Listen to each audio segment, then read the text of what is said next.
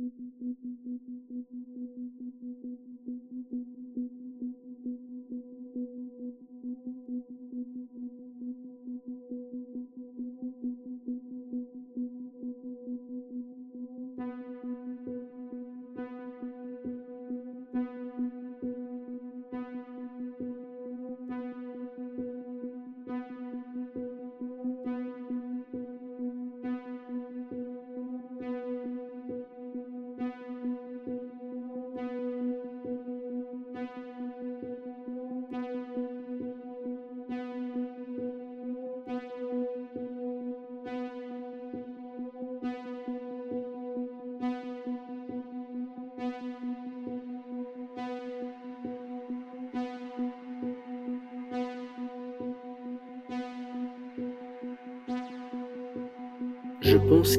Également l'envie de rendre compte de notre époque, en s'affranchissant de la chape de plomb du réalisme, qui est très présente depuis un certain temps. Mais plus que pouvoir s'échapper du réalisme, c'est presque une volonté de s'éloigner du cinéma d'intention, d'être davantage dans un cinéma de mouvement, où les corps agissent et où, fatalement, la puissance du cinéma peut agir. On ne traduit pas en images une littérature, il s'agit plutôt d'essayer de construire des objets qui ne peuvent être que du cinéma et qui ne peuvent se raconter qu'à travers le cinéma.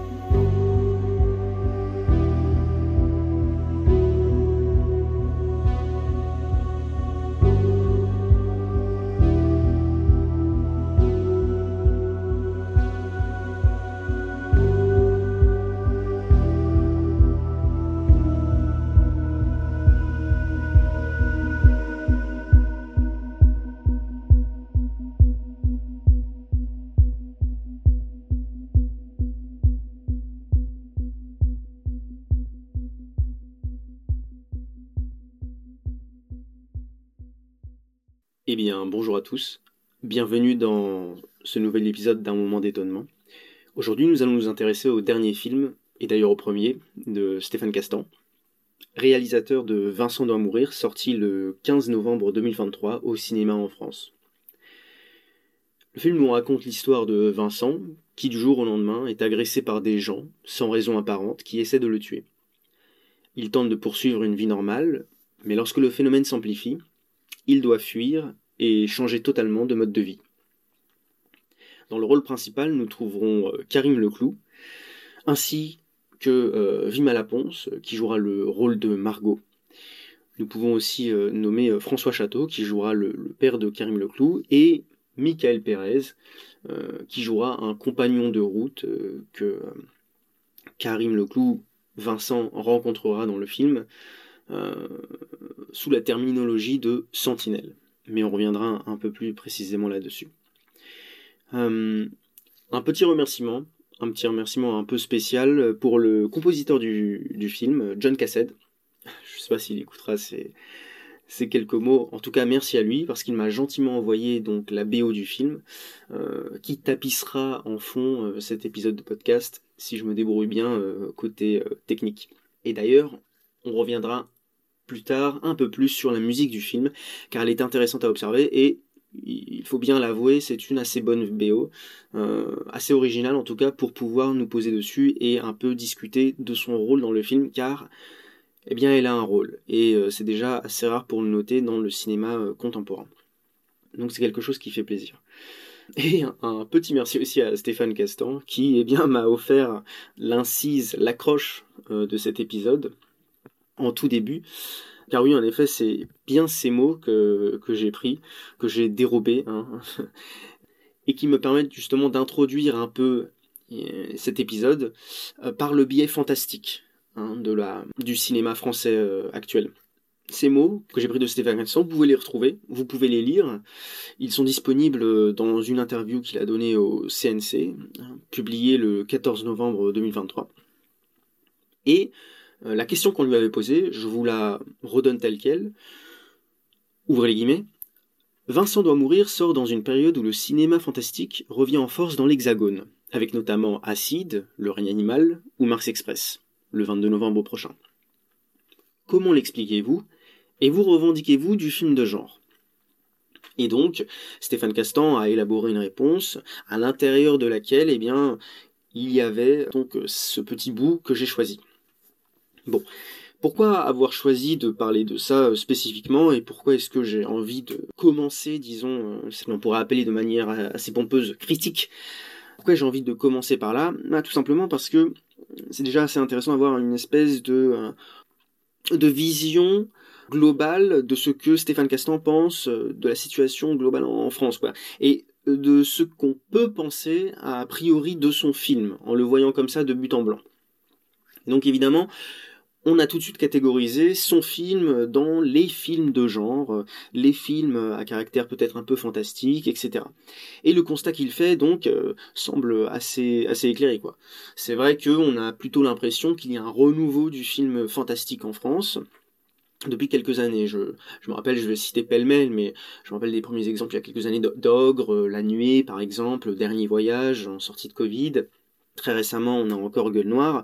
Euh, les cinq diables, euh, qui pour ma part m'avaient euh, bah, assez, que j'avais pas mal aimé.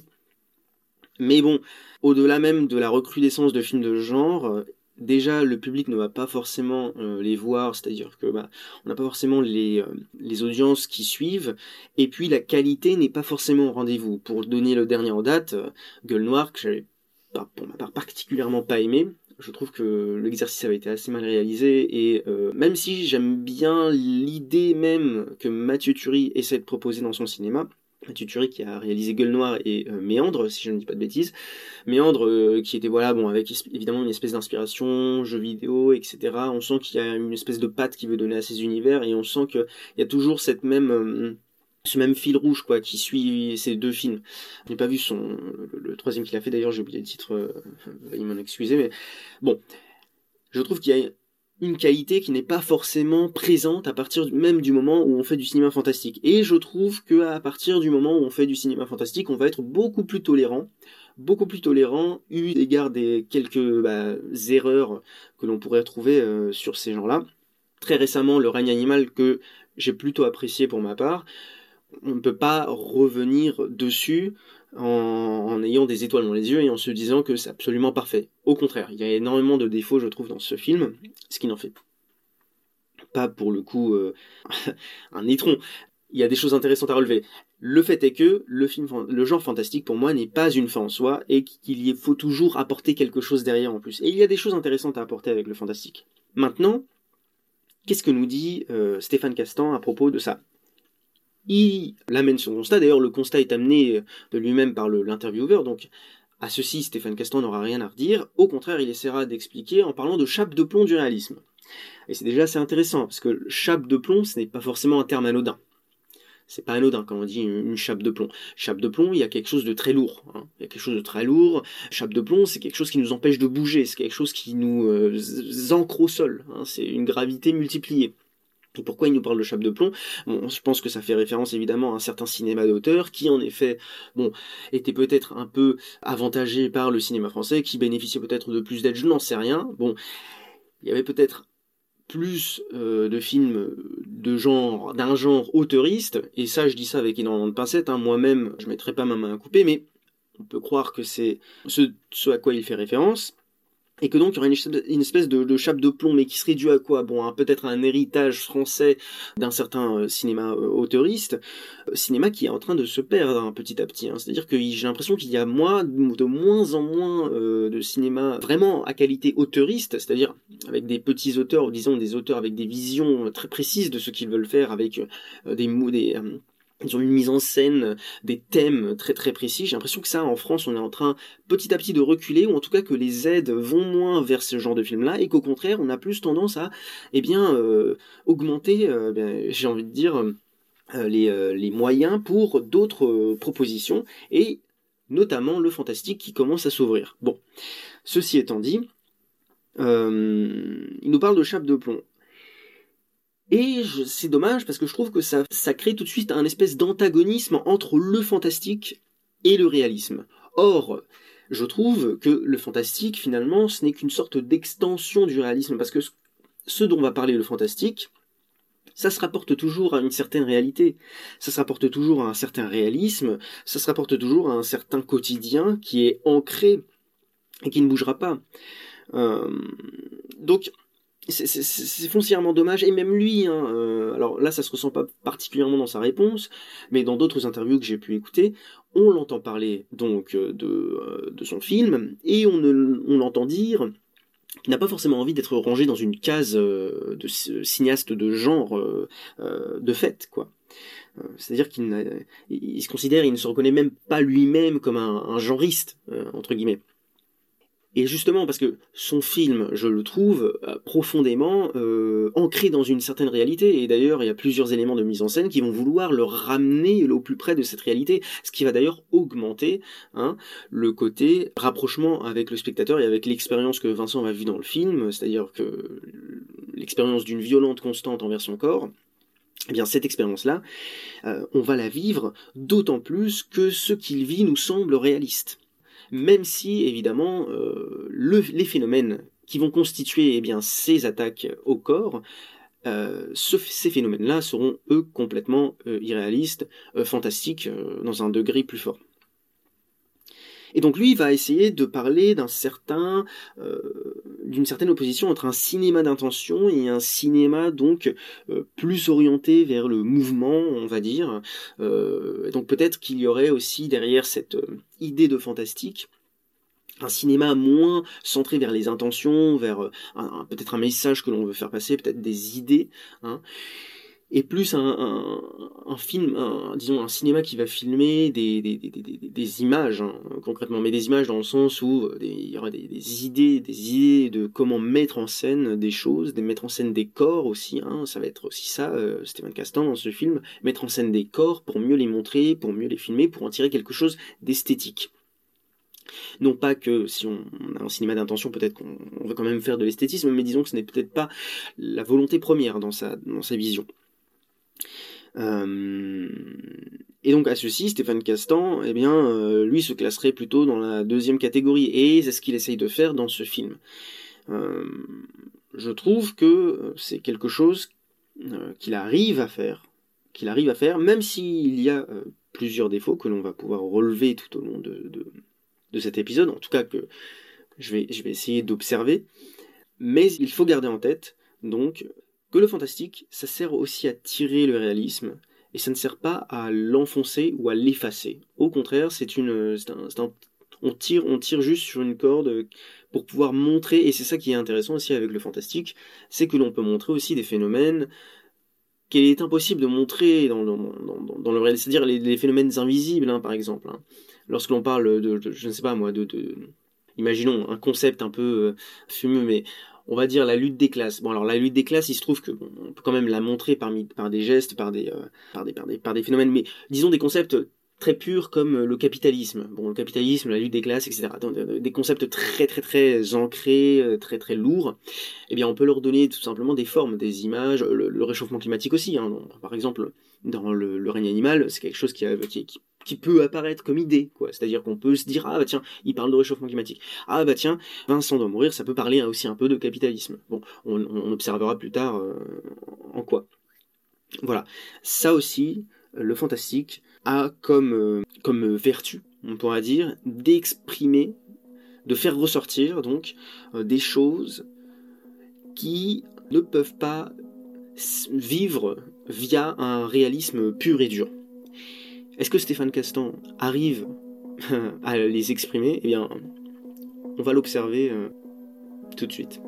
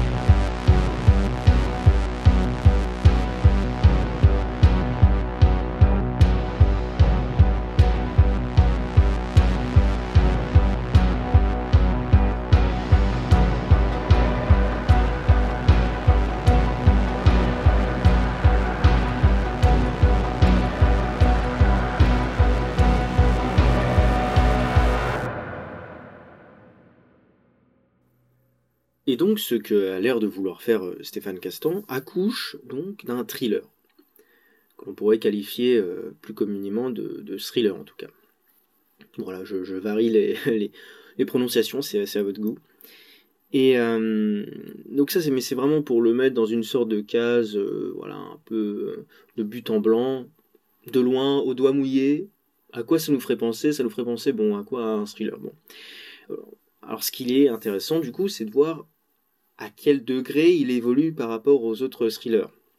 Et sur ce coup-là, j'ai été agréablement surpris, on peut dire même étonné. Ça va mieux avec le titre du podcast. Pourquoi? Parce que je trouve qu'il prend une sorte de contre-pied à un certain moment. C'est-à-dire qu'en effet, pendant la première partie du film, les 45 premières minutes même peut-être, un peu moins que la première partie, mais disons que pendant le début du film, on est dans une sorte voilà, de, de cocotte minute. C'est-à-dire que l'on sent la pression monter. Et quand je dis qu'on sent la pression, c'est que petit à petit le danger se rapproche irrépressiblement de donc euh, Karim Leclou, donc de Vincent. C'est-à-dire qu'on a vraiment ici donc des situations qui sont assez stressantes. On commence au début doucement avec euh, donc l'agression par un, stagiaire, on passe ensuite à un collègue, on augmente d'un degré euh, par passant, donc quelqu'un qui est dans la rue, et il y a euh, tout de suite voilà ce jeu avec euh, n'importe qui peut m'agresser, n'importe qui est potentiellement un agresseur, je ne me sens pas en sécurité, je m'enfuis et je vais hors de la ville.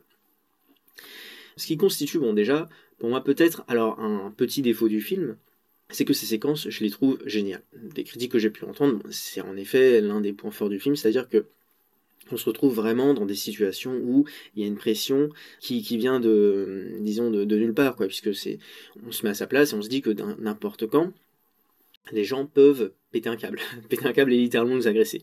Il y a certaines séquences qui sont assez marquantes et on sent que petit à petit le danger s'installe. Mais ce qui est encore mieux, c'est qu'il y a là une dynamique contraire euh, au danger qui s'installe. C'est-à-dire que c'est là que l'on voit qu'on est dans une sorte de thriller qui pourrait s'apparenter donc à, je sais pas un genre euh, zombie ou que sais-je. C'est que il y a une solitude tout de suite qui se crée par l'inversion donc euh, du euh, du ressenti. C'est-à-dire que le Vincent, lui, va se sentir attaqué de toutes parts, et les gens ne vont pas comprendre forcément pourquoi ils se sont attaqués de toutes parts, et qu'au fond, ils vont même se dire c'est un peu bien fait pour sa gueule. Ou en tout cas, finalement, est-ce qu'il ne l'a pas un peu cherché Finalement, bon, il, attire, comme, comme si qu'il, qu'il était malchanceux de nature et qu'il attirait le mauvais œil, qu'il attirait le mauvais sort, la mauvaise fortune, et que donc, ce qu'il se mangeait dans sa gueule, eh ben, ce serait un peu de sa faute, quoi. Ce serait un peu, ouais, le, le, le, le un sortilège qui lui a été jeté, mais euh, qu'il n'en fasse pas profiter les autres, et donc qu'il s'éloigne. Et ce qui est superbe, c'est qu'il y a deux scènes euh, auxquelles je pense notamment, même trois scènes, hein, c'est la fameuse scène chez le psychologue, où il lui explique euh, que bah, c'est peut-être son comportement canin, comme il le rappelle, voilà, parce qu'il assimile donc euh, le comportement de Vincent à celui des autres chiens.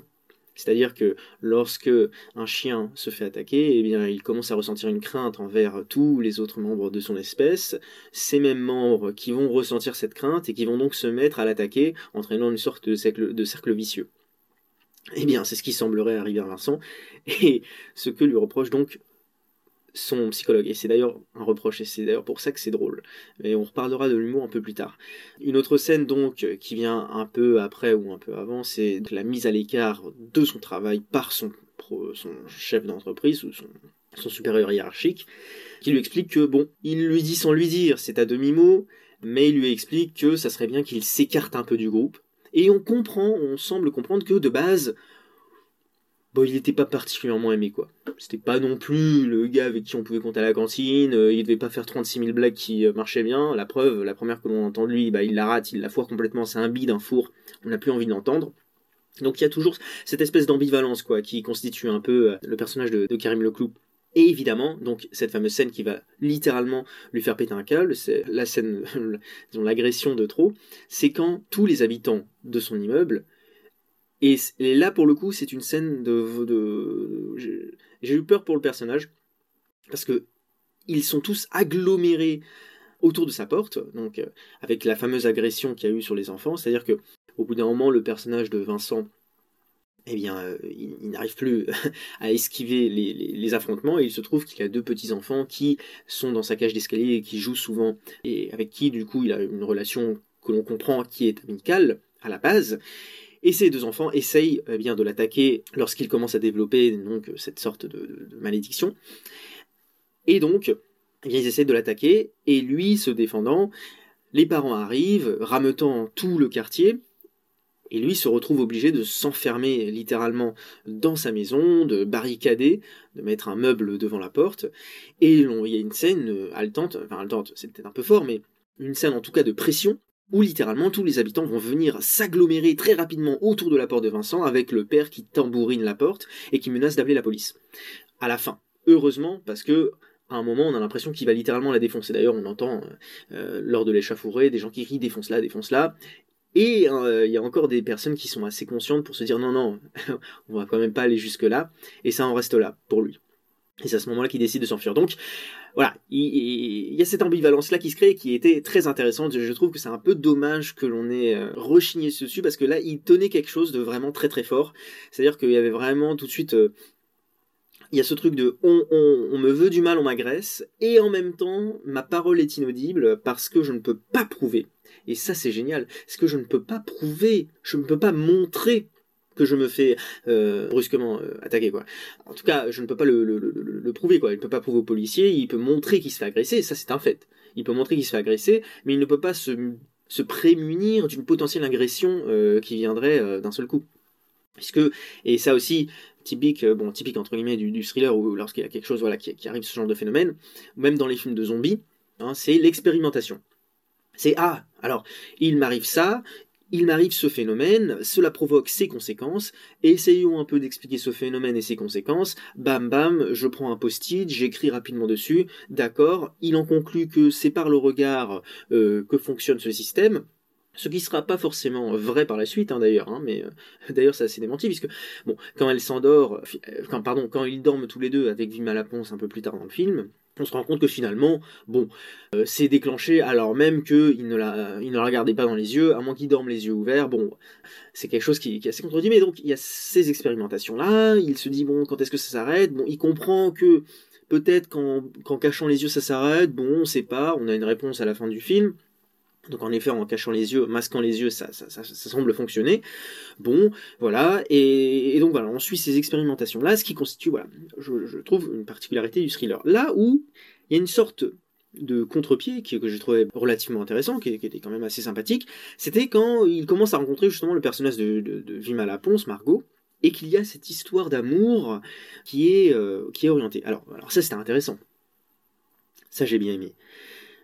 En tout cas, j'ai bien aimé le contre-pied. L'histoire d'amour, bon, on pourra, on pourra peut-être en reparler, mais c'était un contre-pied que j'ai bien aimé, et c'était surtout un parti pris qui était, qui, était sympathique. Pourquoi? Parce qu'en fait, on ne sait pas vraiment où, où, est-ce que ça va finir, et puis, lorsque je réfléchis un peu, un scénario classique de thriller, qu'est-ce que ça aurait été? Ça aurait été, le personnage commence au début, il y a ces phénomènes qui arrivent, on ne sait pas quand est-ce que ça va s'arrêter, etc. On se dit, mon Dieu, ça va durer jusqu'à la fin du film, il va devoir trouver la raison pour laquelle ça ne fonctionne pas, il va subir plusieurs étapes, il va se faire poursuivre par toute la France s'il faut, des scènes de poursuite, etc. Il va aller s'enfuir, il va sûrement trouver des sentinelles pour euh, se rassembler dans une sorte de meute euh, ostracisée. Et donc là on aurait pu avoir peut-être un discours un peu survivaliste aussi hein, voilà euh, peut-être orienté aussi vers donc des, questions autour de l'écologie que sais-je. Voilà et, donc à la fin du film il se serait peut-être rendu compte que oui ça marche oui ça marche pas. Il se serait défendu, il y aurait peut-être eu deux communautés qui se seraient créées, donc ceux qui attaquent et ceux qui se défendent, voilà, les, justes et les injustes, que sais-je encore. c'est pas du tout ce qu'on voit c'est pas du tout ce qu'on voit et c'est en ça que j'ai trouvé ça intéressant. C'est-à-dire que, bon, le récit d'amour, on aurait pu l'avoir, hein, on aurait pu l'avoir le récit d'amour, mais au sein de, par exemple, deux personnes qui subissent cette même, euh, ce même sortilège, ce même sacrilège, ce même, cette même déconvenue, je ne sais pas comment l'appeler, mais qui subissent, eh bien, cette même chose et qui se retrouvent euh, obligées de s'exiler et qui euh, développent une complicité et plus tard un amour entre elles, voilà. On aurait pu avoir ça, on aurait pu avoir Vima Laponce qui souffre du même mal. Or, ce n'est pas le cas. Ce n'est pas le cas, et ce n'est pas le cas même jusqu'à la fin, parce qu'en fait, à la fin, c'est presque un, passage de bâton, un passage de relais entre les deux personnages. C'est-à-dire qu'à la fin, c'est l'inverse qui se produit, c'est Karim Leclou qui commence à expérimenter ce que Vima Laponce expérimentait jusque-là, elle-même. Et ça déjà j'ai trouvé ça euh, singulier, j'ai trouvé ça intéressant. On aurait pu aussi avoir, je réfléchis comme ça, mais dans ce thriller, euh, une réponse, hein, une réponse à d'où ça vient. Est-ce que c'est une maladie? Est-ce que ça vient machin? Moi, je me souviens du, de phénomène par exemple de M. Night. Bon, on peut en penser ce qu'on en veut, mais voilà, on, sait d'où vient le danger. C'est-à-dire qu'il vient de l'air. Alors, ce qui est, ce qui est, bon, ce qui était assez intéressant aussi dans le principe, c'est que euh, bon, ça vient de l'air, mais finalement l'air, on ne sait pas si celui-ci est bon, si celui-ci est mauvais, etc. Donc on ne sait pas d'où vient ce virus fondamentalement. Donc il y a quand même une peur qui est basée sur le, fait de ne pas savoir. Mais on sait que c'est un virus. Là, on ne sait pas si c'est un virus. On ne sait pas si c'est un virus, on ne sait pas si c'est une maladie, on ne sait pas s'il est parano. Parce qu'à un moment, au tout début, je me suis dit, bon, peut-être qu'à la fin, on découvrirait qu'en fait, il était parano, qu'on le verra dans une chambre d'hôpital avec euh, voilà, des, des, des bandeaux partout pour le retenir. Or, ce n'est pas le cas. Ce n'est pas le cas, bien heureusement, ce n'est pas le cas. Évidemment, on, s'épargne aussi des facilités. Euh, je serais très mauvais scénariste, je pense, mais bon, on aurait pu avoir ce genre de synthèse un peu bateau où on aurait pu aussi bien avoir voilà, un récit survivaliste, comme je vous l'ai évoqué un peu plus tôt, mais on ne l'a toujours pas. On ne l'a toujours pas, et ça c'est génial parce que on, a failli l'avoir et, ça, ne fonctionne pas, ça ne prend pas. C'est-à-dire qu'à un moment donné, quand ils rencontrent Joachim, on se dit bon, ils vont peut-être euh, constituer une communauté. Alors ils constituent une communauté euh, par internet, par des groupes de, chat, etc., qui vont se constituer pour essayer de, comprendre comment ça fonctionne. Mais ça ne se fait pas complètement. Et d'ailleurs, plus tard, lorsqu'il essaye de les rejoindre, ça ne marche pas, et il rebrousse chemin euh, jusqu'au bateau. Donc c'est là que c'est intéressant, c'est qu'on voit qu'il y a un réel, une réelle volonté, disons, de, ne pas forcément reproduire déjà, au moins du point de vue scénaristique, ce qu'on a vu et revu dans le classique de ce qu'on pourrait qualifier d'un thriller. quoi. Et donc il y a une sorte de contre-pied. Même si je trouve que dans ce contre-pied, il y a quelques petites faiblesses. On pourra en reparler un peu plus tard, mais voilà. Déjà, rien que dans l'axe d'où veut nous emmener le film et qu'est-ce qu'il veut, qu'est-ce qu'on peut en dire, déjà, il y a ce parti pris qui est intéressant. Et ce que la deuxième chose que j'ai particulièrement mais du coup, c'est là où veut nous amener eh bien, euh, Stéphane Castan, c'est dans cette, euh, cette mise en scène des corps littéralement les, corps qui vont constituer eh bien, tout le film.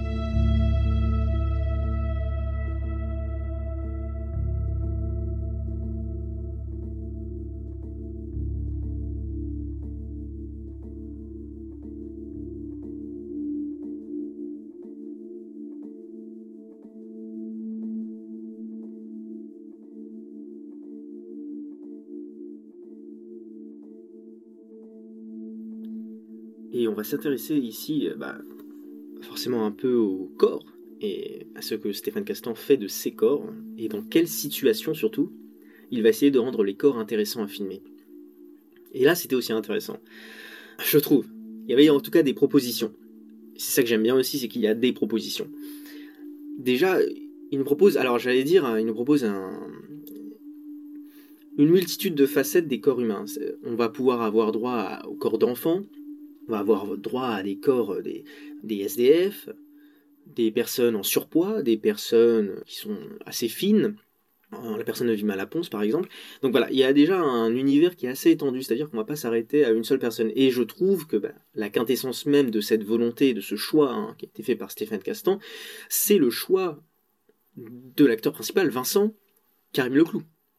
Karim Leclou que j'ai beaucoup aimé, notamment dans Goutte d'or en, ce début d'année, euh, et qui continue eh bien, euh, de grandir en bien dans, mon esprit et dans ma tête pour ses choix euh, filmiques. Parce que il a ce côté vraiment, et ça Stéphane Castan le répétait dans plusieurs interviews, il a ce côté vraiment très banal. Très banal, et, ça fait du bien de dire ça dans, dans le bon sens pour une fois. C'est-à-dire que bah oui, il est très banal, il apparaît à l'écran de manière banale et il joue très bien le banal. Il joue très bien le banal, mais dans tout ce qu'il a de, plus commun. Et c'est là où je me porte à faux euh, par rapport à ce que disait Stéphane Castan dans l'accroche que j'ai mis en entrée de ce podcast. de cet épisode, euh, c'est que le, fantastique pour moi n'est qu'un agrandissement du réalisme. C'est-à-dire que tu ne vas chercher euh, qu'à tirer le trait de ce que justement tu ne peux pas montrer du réalisme pour justement le transformer et l'exalter et montrer ce que tu ne pouvais pas montrer justement. les limites du réalisme, c'est justement ce qui n'est plus réaliste. Voilà, donc c'est une définition assez restrictive, mais qui je trouve prend un peu plus son sens ici. Et donc, en cherchant justement un, un personnage réaliste, hors des standards euh, de beauté que l'on peut retrouver dans euh, divers autres films qui sont très très très très intéressants. Je ne dis pas le contraire, hein, Brad Pitt, euh, on, adore le voir torse-poil en train de réparer de manière très érotique un toit dans Once Upon a Time in Hollywood, mais on aime tout aussi bien voir Karine Leclou se recoudre l'abdomen dans ce film. Voilà, cette scène était géniale. Je suis désolé, mais voir ce corps un peu en surpoids, c'est pas non plus, il n'est pas gros, enfin il n'est pas gros, il n'est pas énorme, il n'est pas gros, il n'est pas obèse, Karim Leclou, il a un peu de surpoids, il a un peu de surpoids, il a des petites, euh, il a des petites, euh, comment on dit, euh, des petites brioches, des petites brioches, voilà, que, que, l'on peut saisir à, pleinement, c'est ça que je veux dire. Voilà, il a et et ça, c'est génial de voir ça au cinéma, de voir un corps comme ça au cinéma qui apparaît à l'écran avec une superbe lumière. On sent que voilà, il y a une espèce d'aura vaporeuse. On, on comprend pas trop. C'est et, et on le voit se recoudre et avec ses doigts qui sont un peu boudinés. Et je trouve ça, c'est ça fait une très belle image de cinéma. Et ça, c'est génial de filmer ça. Et je trouve qu'on est on ne peut plus réaliste en filmant ce genre d'images parce que justement, ce sont des images tirées de personnes du quotidien, tirées de personnes, les personnes euh, que nous croisons dans la rue au quotidien, que nous croisons dans les transports au quotidien, que nous croisons dans les salles de cinéma au quotidien, elles ressemblent le plus possible à Karim Leclou. Et elles ne ressemblent pas à ce que l'on peut retrouver sur Instagram, elles ne ressemblent pas à ce que l'on peut retrouver dans l'écran de cinéma et cette fois-ci, dans l'écran de cinéma, on trouve quelqu'un qui euh, ressemble, euh, qui nous ressemble. Et je ne dis pas que c'est forcément moral, c'est pas mieux, hein, c'est pas mieux de voir quelqu'un qui nous ressemble, mais ça provoque une nouvelle image. Moi, je n'avais jamais vu, très peu, quelqu'un qui se recoue euh, avec des doigts boudinés, lui-même un peu bedonnant. je n'avais jamais vu ça au cinéma ma culture euh, ne restant qu'à un stade d'amateur, je considère, je me considère comme un amateur, j'espère grimper vers un stade de cinéphilie beaucoup plus élevé. Mais bon, je n'ai sûrement pas découvert tous les films avec euh, des personnages un peu bedonnants qui se recouent, euh, qui se recouent de même le ventre avec des doigts boudinés. Je n'en ai peut-être pas vu assez, vous me direz, mais j'ai trouvé ça déjà très intéressant. Et ça permet de renforcer du coup les situations qui sont mises en avant avec ces corps. Et ce que disait Stéphane Castan, qui était assez intéressant dans notamment d'autres interviews, c'est qu'il avait cette volonté euh, de provoquer un espèce d'effet réaliste aussi dans les combats. Et le mot pathétique n'a pas été prononcé de mémoire, et ce n'est pas non plus forcément ce qu'il essaye de rendre compte, mais c'est que un combat entre deux hommes, c'est dur, c'est dur à voir et c'est dur à faire. C'est dur à faire parce que, eh bien, comme dans les films, comme dans les films, on nous les montre toujours dans une sorte de chorégraphie euh, scénique qui est très belle à voir, très plaisante à regarder. On ira voir tous les chefs-d'œuvre qui sont faits dans les cinémas indiens, euh, dans le cinéma indien plutôt, ces dernières années. Ici, on n'a pas le droit à ça. On n'a pas le droit à ça. Et c'est tant mieux, et c'est tant mieux parce que justement ça donne à voir autre chose, ça donne à voir des corps qui ont du mal à se mouvoir dans le combat, qui ont du mal pourquoi? Parce que bah ils sont aussi bedonnants, ils sont pas préparés à combattre. Et c'est ça qui est génial, c'est que euh, dans, cette malédiction qu'a Karim Leclou, qu'a Vincent dans ce film, eh bien, il va développer cette espèce de malédiction sur les autres qui vont le pousser à l'attaquer et il va pousser des corps qui ne sont pas faits au combat à combattre. Et déjà, ça donne cette, euh, espèce de, fracture, donc euh, c'est-à-dire qu'on va voir des, petites mamies, des enfants se jeter sur lui. Les enfants, c'est incroyable parce que c'est petit un enfant. Hein, donc quand ça va le cogner, ça va le cogner déjà dans les parties, ça va le cogner dans des endroits que lui n'a pas prévu, pas prévu à se défendre, quoi. Et donc il va essayer, lui, de, donc il va en prendre un, il va le soulever, il va en attraper un euh, par euh, pas par la gorge, mais disons qu'il va en attraper un par le côté, et puis que l'autre il va s'être accroché à son pied pour essayer de le frapper. Et donc voilà, ça donne des, des, espèces de scènes un peu euh, où il, voilà, il se glisse avec comme des espèces d'araignées qui qui veulent pas se défiler. Bon, c'est génial. Il y a aussi une, voilà, ce que, que j'aime bien aussi, c'est qu'il y a une scène avec un, SDF, donc qui, qui est très très courte, hein, qui dure assez rapidement et donc il le regarde, et là le SDF, lui, parce que bon, il y a certaines personnes qui sont sans domicile fixe et qui évidemment souffrent de certaines pathologies euh, de déficience mentale ou euh, de pathologies comme des, euh, problèmes neurologiques, hein, puisque à, force de vivre dans la rue, ou même que ce soit une cause, une conséquence, etc., il se trouve qu'il y en a, eh bien, il y a cette espèce de grain de folie qui flottait en lui, donc il faisait des mouvements assez aléatoires, et d'un seul coup, dès qu'il le regarde, c'est comme s'il retrouvait une raison. Et je dis bien une raison, c'est-à-dire qu'il retrouvait une raison dans le sens où c'était une raison... Euh, une raison qui le poussait justement à aller de l'avant et aller de l'avant pourquoi? Pour aller frapper Vincent et pour aller le tuer. C'est-à-dire que il y avait des nouvelles connexions qui étaient nées dans son cerveau et qui l'avaient poussé à se muter en une sorte de machine à tuer et de machine à tuer Vincent jusqu'avant juste avant bah, qu'il se fasse fracasser par une voiture. Et donc, ça donne, il y a énormément de scènes comme ça. C'est, c'est, assez délicieux parce que, ah, par exemple, excusez-moi, je, les enchaîne, mais il y a un moment où il est dans une station-service et donc lui, il cherche à éviter absolument euh, le regard de quelqu'un. Mais ce qui est génial, c'est comment éviter que quelqu'un ne te regarde, si ce n'est en évitant qu'il te regarde. Parce que en général, tout le monde, personne ne regarde personne dans les transports. Hein. C'est-à-dire que tu regardes quelqu'un, tu, tu virevoltes le, regard, voilà, bon, t'as les yeux rivés sur ton portable, euh, tu regardes pas spécialement quelqu'un. Par contre, si en face de toi la personne ne veut pas te regarder et donc euh, fait des gestes de manière réprobatrice pour essayer de ne surtout pas attirer ton regard, eh bien c'est évidemment là que ça va provoquer l'effet inverse et que ça va attirer ton regard. Et donc ça ne rate pas. Hein, dans la station-service, à chaque fois que quelqu'un arrive, il se cache euh, immédiatement de manière assez énergique derrière, bah un quelconque objet euh, pouvant masquer la vue. Et ce qui se passe doit arriver, c'est qu'à un moment, il se fait prendre euh, en, fourche, quoi, entre, bah, entre deux places. D'ailleurs, c'est pas très malin de, s'être mis euh, au milieu, mais bon, ça offre aussi une belle scène. C'est que il y a quelqu'un qui arrive à droite, il se cache de cette personne, sauf que quelqu'un arrive à gauche, il ne le voit pas. Il se retourne, et au moment où il se retourne, il se baisse très très rapidement, et évidemment, eh bien, dans le champ de visuel de la personne, elle voit quelque chose bouger vite, elle se tourne, elle le regarde, et puis arrive ce qui arrive, elle a envie de l'enfourcher avec une pelle, quoi. Donc c'est génial. Il y a évidemment la scène où il veut prouver avec Vimia Laponce qu'il n'est pas fou, et donc il essaye de, rendre euh, bah, malade certaines personnes, et il y a la scène de poursuite qui pourrait s'apparenter, c'est celle qui pourrait le plus s'apparenter à une scène de, de, film de zombies, où tous le poursuivent jusqu'à sa voiture, mais celle que l'on va tous retenir, évidemment, c'est la scène dans le purin. Et c'est parfait, quoi, parce que c'est un facteur, c'est un facteur, et il a le crâne dégarni, quoi. Il a le crâne dégarni, c'est, c'est, il a le crâne dégarni, il a une moustache, bon, euh, voilà, on sait pas. Euh, il lui parle un peu, euh, voilà, de son trou, machin, et puis d'un seul coup, il, perd le regard. justement le, combat, il y a Karim Leclou qui dit oh non, et puis bam, et ils s'enfoncent tous les deux dans la boue de manière absolument démoniaque. Enfin, il y a quelque chose qui est vraiment qui est putride là-dedans. Et, et ce qui est génial, c'est que bah la boue, ça marque, mais ça marque aussi le, les mouvements, quoi ça marque les mouvements du corps et on le voit là en train d'essayer de se dépatauger dans la boue, il hurle et c'est un, un hurlement très pathétique, c'est un hurlement très pathétique, je vais pas réussir à m'en sortir, je vais pas mourir là quand même, etc. Et il y a un peu un cri de désespoir de se dire que bah oui c'est une sorte de malédiction etc et, que le gars s'arrêtera pas c'est ça le pire c'est que le gars en face il s'arrête pas il s'arrête pas et il continue euh, coûte que coûte quoi qu'il arrive. Et il y a plus de dégradant il y a plus rien il y a juste un objectif c'est tuer Vincent et Vincent lui il est enlisé dans cette situation au sens propre et au sens figuré. C'est à dire qu'il est vraiment bloqué dans euh, bah dans, dans, dans, dans la fange quoi. Il patauge. Et, et, c'est génial quoi parce que bah évidemment il y a, y a la scène la fameuse scène du vomi donc euh, il y a ce truc qui est vraiment euh, très physique très on fait vivre au corps bah, différentes choses hein. faut, faut voir que Vincent il s'est fait euh, taper sur la pommette il s'est fait poignarder à coups de stylo il s'est fait prendre dans la fange il s'est fait frapper il s'est fait tenailler le ventre. Enfin je veux dire il y a énormément de agressions que Stéphane Castan fait subir au corps de Vincent et qui est intéressant et qui est, je trouve, euh, assez, prégnant dans ce film. Et cette, euh, ce côté pathétique, voilà, ce côté anti-spectaculaire des combats, il le voulait.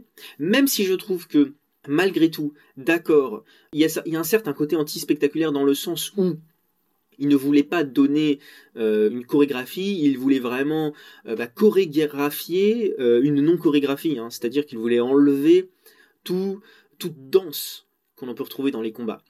Je trouve néanmoins que ça reste quand même assez spectaculaire. Ça reste quand même assez spectaculaire, hein, les, phases de combat que l'on a. La phase dans la fange, je la trouve impressionnante et très spectaculaire.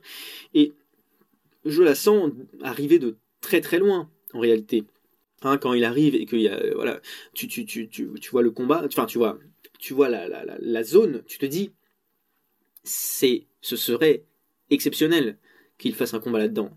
Et il n'y coupe pas parce qu'il ne pouvait pas y couper. C'était beaucoup trop beau pour être vrai et c'était voilà et on, sentait que ça allait arriver et ça donne une scène qu'on avait envie de voir et ça donne néanmoins, je trouve, une scène assez spectaculaire. le climax, la scène de climax sur la, la bretelle d'autoroute est elle aussi euh, complètement spectaculaire, hein, euh, complètement spectaculaire. On voit évidemment des corps trucidés dans tous les sens. Il a une certaine affinité pour euh, les crânes humains projetés très très fort contre des objets contondants. Ça, on a compris. Et je, trouve que ça participe notamment bah, au spectacle hein, qu'il peut, y avoir dans, le film. Donc non, je trouve que bon, il a essayé de faire ressentir un peu de réalisme et les corps qu'il filme aident à ressentir ce réalisme. Euh, notamment celui de Karim Leclou, que j'aime énormément, mais, mais, mais, je trouve qu'il y a quand même un, certain, spectacle hein, qui, est retiré donc euh, de, ces scènes. Euh, ce qui est intéressant aussi, c'est dans le fait d'utiliser et d'user de personnages, de personnes, de corps qui font partie donc du commun, entre guillemets du commun des mortels, j'allais dire, c'est que ça renforce aussi un sentiment de peur un sentiment de peur euh, vraiment physique pour Vincent. C'est-à-dire que à chaque moment, on peut douter du fait qu'il va s'en sortir. À chaque moment, on peut se dire, mais peut-être que finalement, tous ces coups que lui administre Stéphane Castan euh, par l'intermédiaire du scénario, tous les coups que les personnages divers qu'il rencontre vont lui donner, eh bien, vont peut-être avoir raison de sa vie, hein, à force d'attenter comme ça, euh, de le mettre au sol, de le poignarder, etc. Peut-être qu'à un moment, en effet, on pouvait douter pendant le film. Et pourquoi on pouvait douter? Parce que justement c'était un personnage qui ne dégageait rien d'héroïque, qui ne dégage rien d'héroïque, qui ne dégage rien de foncièrement euh, puissant, et euh, dont on peut justement douter de, eh bien de, de son immortalité euh, filmique, quoi. Quand je regarde Brad Pitt dans World War Z, hein, pour prendre un, éminent classique évidemment hein, du, du genre, à aucun moment tu doutes que à la fin du film il va s'en sortir évidemment que Brad Pitt va s'en sortir, et évidemment qu'il ne va pas mourir euh, en plein milieu du film. Vincent, moi j'ai douté. J'ai douté plusieurs fois, j'ai douté euh, jusqu'à la fin du film, j'ai douté jusqu'à la fin, et tout ça c'est dû aussi par ce choix de réalisme dans le choix des corps. Et ça rajoute aussi du coup une certaine, je trouve, pression, une certaine crainte de voir comment ce corps aussi va évoluer. Et euh, dans, dans l'ajout des détails, pour terminer rapidement, une incise que j'ai beaucoup aimé, c'était au tout début du film. C'est lorsque Vincent subit la deuxième attaque et qu'il se prend des coups de stylo de la part de son collègue. Eh bien, il s'enfuit, il bat en retraite. Normal, vous me direz, puisque il n'a aucune compétence de combat et il s'enfuit euh, très très rapidement. Mais ce qui est génial là-dedans, c'est qu'il est habillé en blanc. Bon alors, c'est vraiment quelque chose de, de, bête, quoi. C'est une remarque que je me suis faite, mais bon, il est habillé en blanc. Bon. Le blanc, ça fait ressortir les formes. S'il avait été habillé en noir, ça aurait été une toute autre histoire. Il était habillé en blanc. Bon, je sais pas pourquoi ils ont choisi en blanc spécifiquement, mais on le voit de dos. On le voit de dos et on le voit euh, s'éloigner de la scène. À aucun moment il se retourne évidemment, puisque bon voilà. Et il y a une sorte de couloir dans son entreprise et il s'enfuit comme ça de, la scène, en se tenant le bras. Mais moi je trouvais ça euh, génial. Le terme est un peu fort, mais j'ai beaucoup aimé. J'ai beaucoup aimé parce que on le voyait en blanc, on voyait son gras bedonnant qui sortait au niveau de ses pommes d'amour on le voyait qui, qui secouait un petit peu et on, le voyait, il courait pas à une vitesse euh, incroyable, il courait juste pour essayer de se mettre à l'abri. Hein, c'est-à-dire que c'est des petites chevauches, c'est une petite euh, petite marche quoi, une marche rapide. Et, en même temps ça, ça secouait et on sentait et c'est là qu'on sent que ce corps là, le corps de Karim Leclou, n'est pas fondamentalement fait pour se prendre des coups. Et c'est là que c'est intéressant, c'est qu'on va voir vraiment, et je reviens là-dessus, mais euh, et pour ne pas trop tourner, c'est sur, c'est sur cette, cette remarque que je vais en terminer avec les corps euh, dans ce film, en tout cas pour la grosse euh, majorité des, choses que j'avais à dire, c'est que on voit vraiment du coup là que c'est un corps qui n'est pas fait pour se prendre des coups et que c'est un corps qui va souffrir euh, du fait de se prendre des coups. Et c'est ça aussi comme expérience que j'ai assez apprécié dans Vincent de mourir. Et, bah, rien que pour ça, ce film, je trouve, vaut son petit étonnement.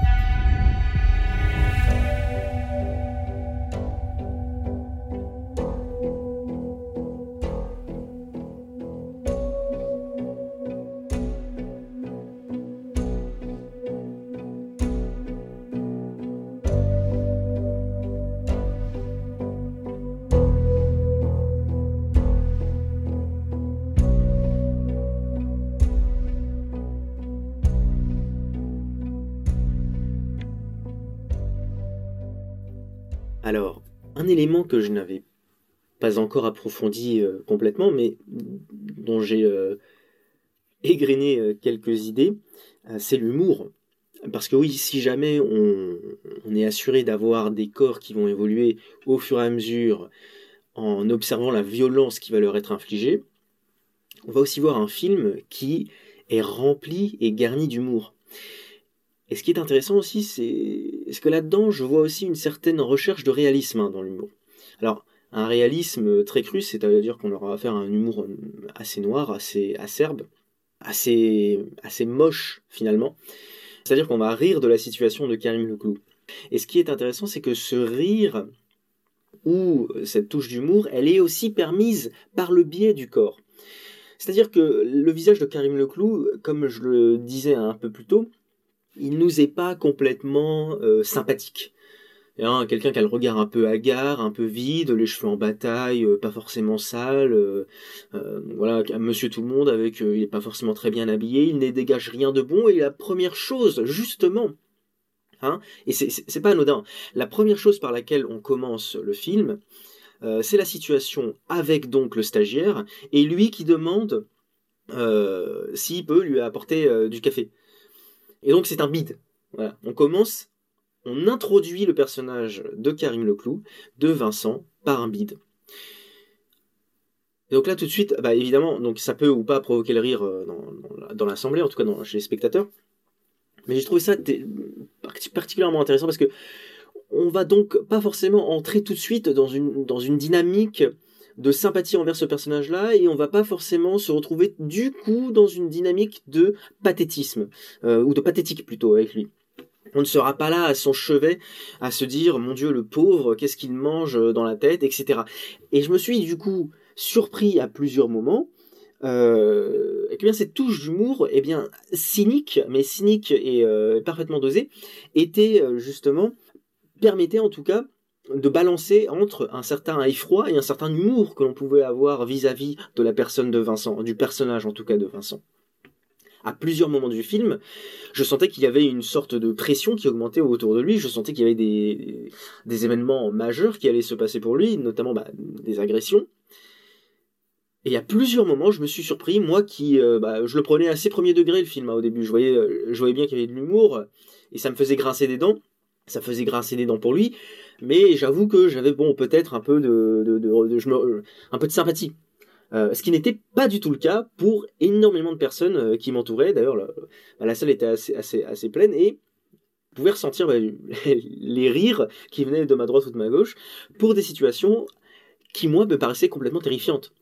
Et ça, c'est, je trouve, quelque chose qui est assez fort hein, de la part de, de Stéphane Gaston d'avoir réussi à justement tirer bah, deux esprits contradictoires d'une même scène. D'un côté, euh, l'effroi qui, qui, peut subvenir euh, de cette scène-là, et de l'autre, euh, l'humour aussi, le côté un peu, je dirais, jubilatoire de voir un homme eh bien s'attirer les foudres de tout le monde. Une scène qui me revient, moi, c'est la scène avec le SDF. Donc Vincent arrive dans un bar, dans un bar lyonnais. Il arrive, il se pose, il discute rapidement avec la femme, et bon, il, il cherche un peu à droite à gauche des gens parce que il redoute qu'on l'attaque. Ça faisait un petit moment déjà qu'on était lancé. Et moi, moi cette scène-là, alors terrifié, c'est encore une fois un grand mot, mais euh, j'ai senti euh, la peur, quoi. J'ai senti la peur chez, chez Vincent parce qu'il comprenait ce qui se passait, quoi. Il le voit avancer, il comprend ce qui se passe. À ma droite, à ma gauche, ça a fait l'exact inverse. Ça a beaucoup ri. Ça a beaucoup ri de voir euh, bah, quelqu'un qui... Il y a quelque chose d'assez carnavalesque, quoi, d'assez de, voir quelqu'un qui était parti dans des mouvements, etc., assez, assez aléatoires, reprendre conscience tout d'un coup pour eh bien, diriger une sorte de colère euh, vers, euh, vers un homme. Et donc l'homme en question ici, c'était Vincent. Donc voilà, il y a quelque chose d'assez burlesque, voilà, de voir ces corps qui, d'un seul coup, euh, n'imprègnent plus une, vie, une vitalité, si ce n'est une vitalité qui sert à la destruction, et ici à la destruction physique du corps de Vincent. Et donc il y a ce double, double enjeu et qui est, euh, qui, est assez sympathique. Et Stéphane Castan a l'air de le dire dans plusieurs interviews où il explique bah, que lui, dans sa volonté, eh bien, il voulait euh, bah, prendre en compte justement cet aspect euh, humoristique et que aussi le spectateur puisse se l'approprier pour qu'il puisse lui en tirer bah, de l'effroi ou vraiment un côté très humoristique.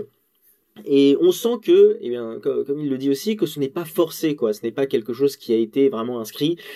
Il faut que cette scène soit drôle. Elle est drôle parce que justement, elle découle d'un contexte qui est assez réaliste, je le dis encore une fois, et qui donc ne marque pas foncièrement quelque chose de purement fantastique. Pour moi, c'est un étirement vraiment du, réel qu'il réussit à faire dans ce film. Et donc, euh, dans ce cas-là, il pourrait me rétorquer que la chape de plomb est toujours bien présente, mais pour moi, ça reste un point positif. Et donc, justement, ce réalisme qui est étiré bah, sert et est encore plus ancré de par l'humour. Hein. Euh, c'est bien parce qu'il y a de l'humour que justement ce réalisme marche bien, et c'est justement aussi que euh, on, prend conscience de la réalité de la vie de Vincent et qu'on y croit. Hein. On y croit parce qu'il y a aussi de l'humour. On croit à ce récit parce qu'il y a aussi de l'humour. Et on croit aux menaces que subit Vincent aussi grâce à ses touches d'humour. Hein. Et il y a évidemment bah, des scènes qui sont absolument magnifiques. Hein. La scène par exemple au barrage de policiers qui arrive avec le policier qui demande à Vincent de le regarder dans les yeux. c'est, divin. C'est divin parce que bon, bah, voilà, c'est une, pure situation de, de, quiproquo et on sent que voilà, ces mises en situation ont été, très bien pensées, en, en tout cas ont bien été pensées avec du coup eh bien cette, euh, cette idée de départ que bah, potentiellement tout le monde peut l'agresser, donc évidemment il a plus envie de regarder les gens dans les yeux et ça crée ces décalages. On pensera aussi à la scène où euh, la petite fille de son ami qui est euh, campagnarde a littéralement envie de, de l'encastrer à travers cette grille. Et donc il n'y a que les petits barreaux qui, qui arrivent à le sauver. Donc voilà, je trouve que Niveau humour aussi, c'est assez bien dosé. Et c'est bien dosé parce que justement, ça ne l'est pas. En tout cas, ce n'était pas, j'ai l'impression, quelque chose qui était visé, mais quelque chose qui est venu naturellement dans la scène. Aussi peut-être euh, grâce à l'aide d'improvisation. Hein, ça, ça, m'étonnerait pas qu'il y en ait. Et donc, euh, voilà ça a pu appuyer euh, ce genre de propos. Et le naturel, on en revient toujours à cette, cette chose-là, le naturel invoque le naturalisme dans le travail que Stéphane Castan et toutes ses équipes ont pu faire dans, euh, dans Vincent doit mourir.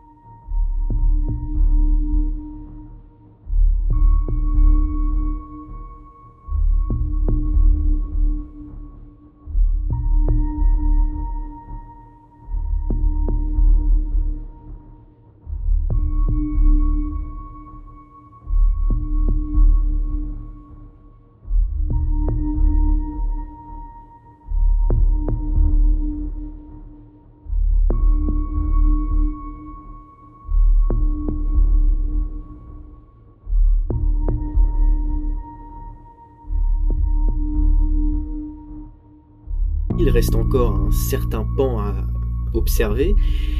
Et je vous l'ai dit en introduction, on va s'intéresser aussi à la musique, qui est inscrite fondamentalement dans la racine de Vincent doit mourir. Mais alors, qui s'occupe de la musique alors? Le compositeur attitré est John Cassed, qui a déjà collaboré plusieurs fois donc avec Stéphane Castan, notamment pour ses courts-métrages Final, Panthéo Discount, Fin de campagne ou encore Service compris, dans lesquels il a participé et où il a composé euh, la musique. Alors, le premier film de Stéphane Castan ne fait pas défaut ici. On retrouve donc John Cassed à la composition. Et pourquoi c'est un détail qui finalement n'en est pas un? Parce que la musique, ça constitue toujours un élément assez important dans le thriller, surtout si on le rapporte à l'héritage euh, ben, de John Carpenter ou euh, d'autres aussi, d'autres grands pontes du thriller. Il y a toujours une place qui est assez importante à la musique. Pourquoi? Parce que, eh bien, euh, la musique va aussi permettre d'installer des leitmotifs, d'installer donc des sons, des ambiances qui vont revenir à plusieurs moments du film pour habituer le spectateur à certains événements, ou au contraire pour jouer avec lui et l'habituer pour le déshabituer, pour le prendre à revers, etc. Et donc ici, ça marche, en tout cas dans ce sens-là. Donc on est purement dans cette veine donc de la musique qui va servir à contextualiser la scène par du coup des leitmotifs qui vont faire que, bon, par exemple, des paroles banales vont tout de suite sonner beaucoup plus terrifiantes ou beaucoup plus glaçantes hein, et vont être plus lourdes de sens que euh, qu'elles ne peuvent l'être euh, dans une situation euh, beaucoup plus lambda. Donc la musique joue donc un rôle très important. Et d'ailleurs c'est assez intéressant puisque dans le film on retrouve un chien on retrouve un chien parce que évidemment la musique étant par définition extra-diégétique, en tout cas la musique du film, les personnages ne peuvent pas l'entendre, et donc Vincent ne peut pas percevoir le danger qui lui arrive euh, au devant à chaque fois qu'il y a euh, des personnes qui vont s'attaquer à lui. Et donc nous, nous savons déjà, et d'ailleurs c'est marrant parce que ça c'est une manière crescendo, hein, euh, la, première attaque, Stéphane Castan l'expliquait dans une interview, la première attaque avec l'ordinateur portable eh bien la musique ne survient pas tout de suite, la deuxième attaque elle survient au milieu, et à partir de la troisième, voilà, ça monte petit à petit, et pour finir par avoir une musique qui commence avant même l'attaque, et on se dit en tant que spectateur, ah, on entend la musique, la musique qui d'ailleurs est assez reconnaissable, hein, et euh, il suffit d'entendre quelques notes de musique pour la reconnaître. C'était aussi un des paris qu'ils avaient voulu faire, et ça fonctionne. Hein. À chaque fois que je entends ces quelques notes au début, je suis euh, à nouveau plongé dans les images du film. En tout cas, elles me reviennent très facilement. Donc, il y a toujours, voilà, cette petite musique qui va accompagner le spectateur, qui va l'habituer à ressentir une crainte pour le personnage de Vincent ou un amusement, comme je l'explique un peu plus tôt, avec ce fameux humour à double sens. Euh, et le personnage justement va lui aussi essayer d'atteindre cette musique, hein, d'essayer de s'approprier cette musique du danger hein, qui, arrive vers lui en prenant le chien. Et c'est intéressant puisque dans euh, d'autres films où, eh bien justement, le personnage ne prend pas un chien par exemple ou ne prend pas un quelconque objet pour l'avertir du danger, ici on va le faire. Et le chien ça marche assez bien. Parce que justement, à la fin de Climax, la, scène de Climax, pardon, sur la fameuse bretelle d'autoroute, où on sent le danger venir de partout, eh bien, la musique résonne, mais on, pense justement qu'il y a des dangers, et à un moment, la caméra se baisse, et on regarde le chien, et là, on voit que le chien, lui, ne réagit pas.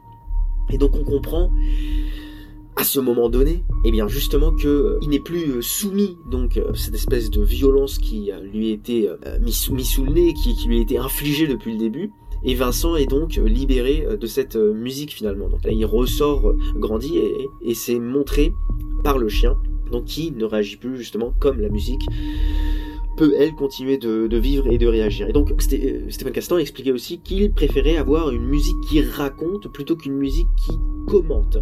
C'est vrai que bah depuis euh, certaines années, on a plus souvent tendance à préférer des musiques euh, qui vont accompagner l'action d'un film, plutôt qu'avoir des musiques qui vont, euh, eh présenter un mouvement complet, c'est-à-dire à présenter, disons, une émotion forte, puissante, qui va sortir du cadre de l'image que l'on a devant nous. J'ai dit ça parce que de ce que j'ai pu comprendre dans eh bien, ces, diverses interviews, c'est que la musique a été composée en amont du tournage, qu'il a essayé justement de construire cette ambiance, qu'il a ensuite même fait écouter à ses acteurs pour que eux-mêmes s'imprègnent de ce qu'il veut faire ressentir du film. Donc la musique, ce n'est pas non plus quelque chose euh, de côté qu'il relègue en second plan, c'est pour lui quelque chose de très important. Et alors, je, si je pense que effet la musique a pu apporter quelque chose d'intéressant et que voilà, il y a une vraie pensée hein, sur l'évolution de la musique dans le film avec ce crescendo et son omniprésence avec ces fameuses notes du départ qui, vont arriver et qui vont nous marquer hein, dès le début, je trouve quand même, euh, je trouve quand même tout, tout ça un peu dommage même si là on parle de goût personnel, mais je trouve que ça enlève parfois un peu euh, la surprise du spectateur et la peur que ça peut immiscer. Même si ça installe une ambiance, je trouve quand même qu'une scène sans musique passe quand même beaucoup plus fort quoi. Une scène sans musique, ça met tout de suite un caractère assez cru, surtout dans une violence, une violence sans, sans musique. Il y a tout de suite quelque chose de, de très visuel, de très impactant, hein, pour utiliser un anglicisme. Ça, ça choque mais ça choque dans le sens où ça frappe. C'est pas quelque chose qui va nous révulser, c'est quelque chose qui va nous marquer. Et la musique enlève un peu ça et nous habitue un peu trop à, apercevoir le danger parce qu'à certains moments, justement, eh ben, tu entendais la musique et donc tu sais qu'il va être en danger. Alors que ça aurait peut-être pu être plus intéressant euh, de nous laisser nous immerger aussi dans la peur du quotidien et dans justement cette peur qui l'amène à prendre un chien. Et à partir du moment où il a ce chien, et bah lui aussi il va entendre la musique comme le spectateur l'entend et à partir de ce moment-là, il va pouvoir voir le danger comme nous nous le voyions depuis le début. Mais c'est aussi c'est une proposition qu'il a faite de nous pouvoir euh, expérimenter donc euh, cette mise en danger. Je pense que ça aurait pu être plus intéressant, voilà, d'épurer toute cette musique pour faire ressentir encore plus eh la situation dramatique que peut rencontrer le, personnage de Karim Leclou.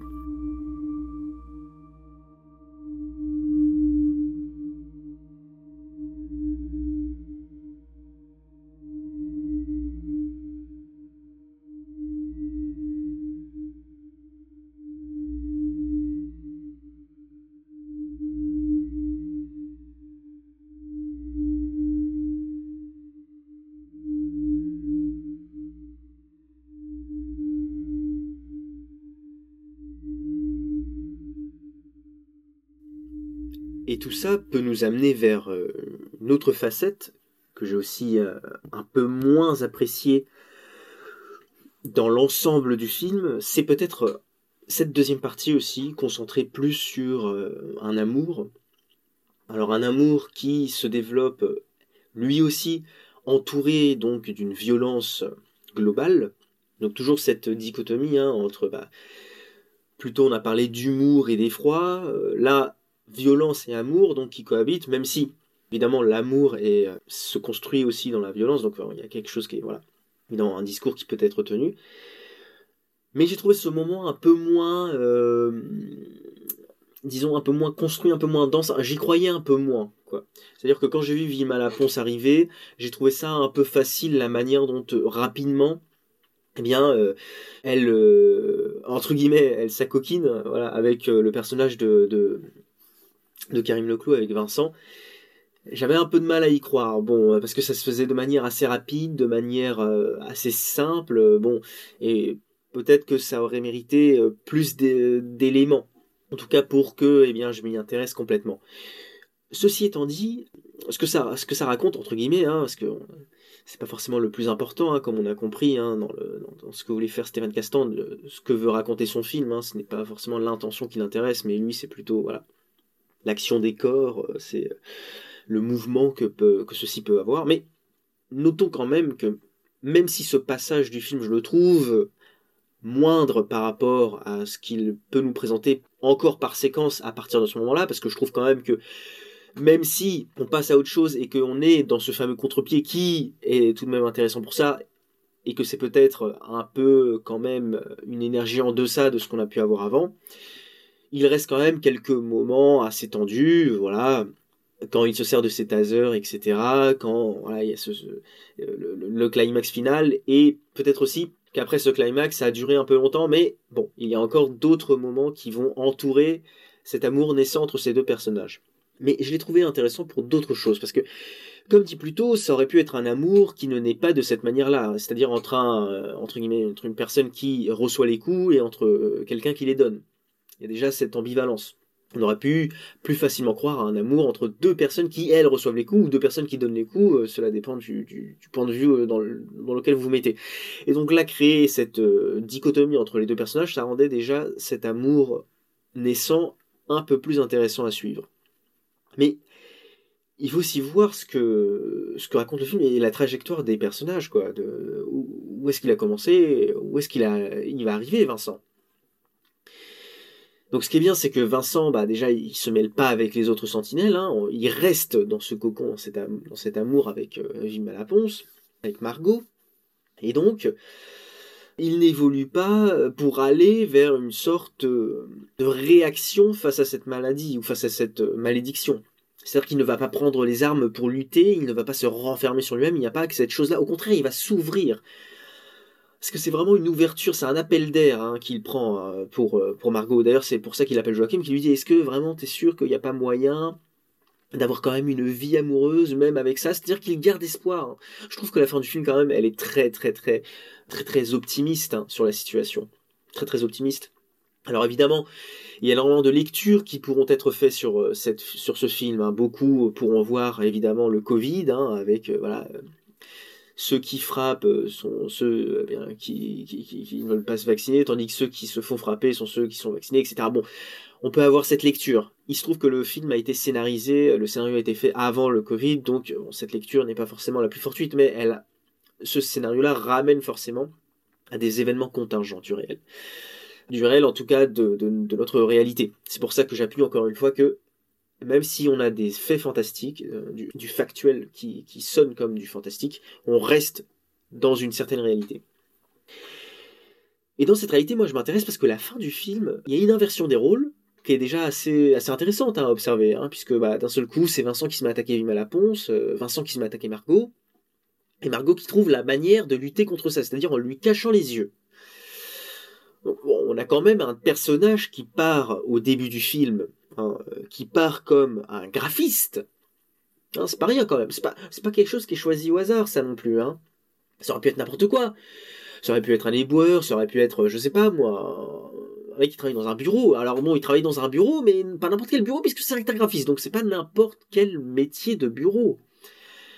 Parce qu'un graphiste, il se sert de quoi un graphiste la plupart du temps? Il se sert de ses yeux. Bon, bah, il se sert de ses yeux et à la fin on lui enlève donc ses yeux. Ah, c'est quand même quelque chose de... Voilà, il y a peut-être quelque chose à creuser là-dessous. Bon, on lui enlève ses yeux. Mais alors, un graphiste se sert notamment de ses yeux, et on voit que la vie de Vincent, c'était une vie citadine, assez banale, assez fluide, quoi. C'est-à-dire que bon, ça va d'un point A à un point B, euh, euh, il est sur des sites de rencontres, donc il tape, euh, il, tape il tapote, il ne soit pas droite, il ne soit pas gauche, bon, c'est voilà, c'est quelque chose qui est, qui est assez, qui est assez consumériste assez consumériste parce que justement bah, le graphiste qu'est-ce qu'il fait? Et on le voit d'ailleurs hein, on le voit il appelle euh, le regard. Hein, justement, il appelle le regard et parce qu'à un moment il parle avec un de ses collègues euh, parce qu'il veut construire justement un espèce de bâtiment euh, dans ce qui serait un futur restaurant. Et lorsqu'on arriverait dans ce restaurant, il y aurait une illusion d'optique avec les murs et donc les dessins qui seraient sur les murs pour former un espèce d'œuf au plat géant, ce qui va donner envie sûrement aux consommateurs l'envie de consommer. Et ça c'est intéressant déjà. Ça c'est intéressant parce que le graphiste finalement, c'est aussi un, produit du capitalisme. Bon, et euh, sa volonté, c'est que derrière son regard, et, c'est ça qui est, assez intéressant, c'est que il va se servir du regard pour donner envie au consommateur d'acheter. Le consommateur va entrer, il va regarder quelque chose et il va avoir envie d'acheter. C'est par les yeux que tout ça se passe. C'est par les yeux. Et on sait tous que les yeux sont euh, et sont devenus l'organe du désir. Hein. C'est le sens du désir, hein, l'œil humain le sens du désir. Et le désir, c'est quoi? Dans notre société actuelle, le désir, c'est aussi un désir bah, de consommation. Hein. C'est un désir de consommation et, et Vincent consomme et Vincent fait consommer avec son regard, son regard qui est assez, euh, qui est assez, comment dire, aiguisé sur comment donner envie au regard des autres de consommer.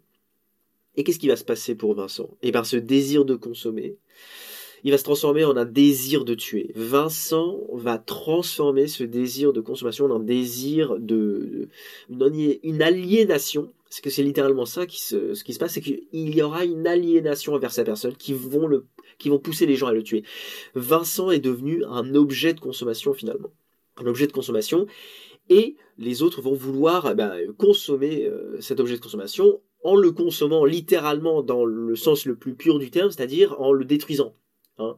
Quand on consomme une énergie, ensuite elle est plus utilisable. en tout cas, peut être difficilement être recyclée. Donc, en consommant sa vie, si on voulait vraiment être, euh, être dans ce principe-là. Et ce qui est assez intéressant, c'est que justement dans la trajectoire de Vincent, déjà, les cadres sont très resserrés hein, quand on le filme dans son entreprise pour être complètement euh, ouvert à la fin avec le bateau qui sort et la mer, et etc. Les grandes étendues, la marée, etc. Et justement, Vincent, c'est marrant parce qu'il avait les yeux encore disponible, et pourtant il était enfermé dans un petit cercle très restreint, alors qu'à la fin, bah justement, il devient aveugle. Donc il perd l'organe même de la consommation, donc il perd cet organe-là, il, devient aveugle et il revient à une vie plus simple. Et c'est là justement que le cadre s'élargit. Et donc justement, il y a toute cette construction qui est aussi intéressante finalement, c'est que bah il y a un retour finalement à une vie simple. C'est-à-dire que bon, à la fin, Vincent, qu'est-ce qui termine? Il est sur un bateau et il vit sa vie euh, d'amoureux, quoi. C'est, il revient à quelque chose de plus simple, de plus sain peut-être, je ne sais pas. Mais c'est une vie amoureuse, tout ce qu'il y a de plus classique.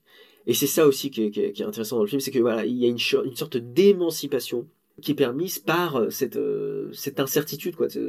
De, il embrasse un peu cette nouvelle condition qui lui fait perdre ses yeux, qui lui fait perdre ce pourquoi, eh bien, il, euh, il vivait hein, en tant que graphiste, c'est-à-dire en tant que quelqu'un qui répand aussi euh, ces, objets de consommation par, par, le désir, etc., le désir de consommer, eh bien, il le perd et il récupère autre chose. Il récupère bah, une, vie plus simple, une vie. Euh, allez, si j'étais vraiment dans la pure pure caricature, je dirais une vie de frugalité peut-être, mais bon, une vie plus simple. Et d'ailleurs, c'est pas anodin, puisque, encore une fois, il tombe amoureux euh, ben, de, Margot, mais Margot, elle aussi, elle a des dettes, hein. elle a des dettes, hein, donc c'est pas n'importe quoi, c'est quelqu'un qui est justement prise dans ce système capitaliste, dans ce système de consommation.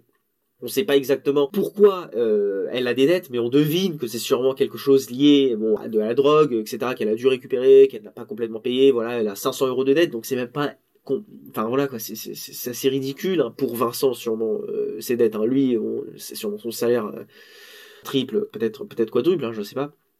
Donc voilà, c'est, il y a un retour euh, finalement à quelque chose de, plus terre à terre.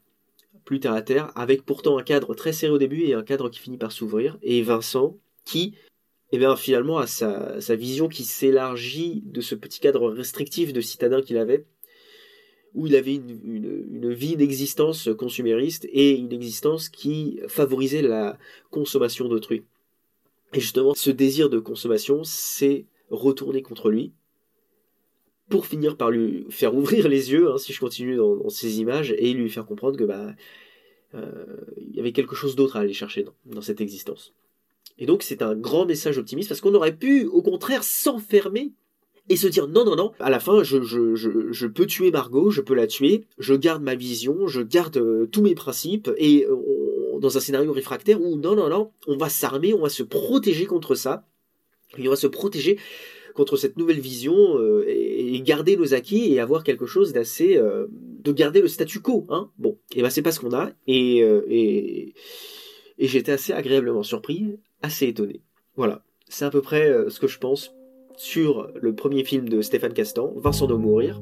Des choses à, creuser qui sont assez intéressantes, des choses que j'ai appréciées, d'autres moins. Lutte contre le réalisme peut-être, euh, même si je, évidemment je, je, je, me suis euh, largement élargi sur, enfin j'ai largement élargi le propos. Cette deuxième partie sur l'amour que j'ai peut-être un peu moins apprécié, mais qui néanmoins raconte ou en tout cas dit quelque chose d'intéressant, en tout cas dans la trajectoire des personnages. Et cette musique aussi qui dans son utilisation est intéressante et que eh bien j'aurais peut-être aimé un peu moins présente, mais qui tout de même euh, a des qualités, avec toujours cette utilisation du corps euh, des personnages que j'ai trouvé aussi très très satisfaisante à regarder, esthétiquement en tout cas, et c'est peut-être le plus intéressant. C'est la fin de ce premier épisode d'un moment d'étonnement. J'espère que vous êtes arrivé jusqu'au bout, j'espère que cette petite balade violente vous aura plu, et j'espère vous retrouver pour un prochain épisode très bientôt. Je vous dis au revoir, passez une très bonne fin de journée, allez voir des films. Ciao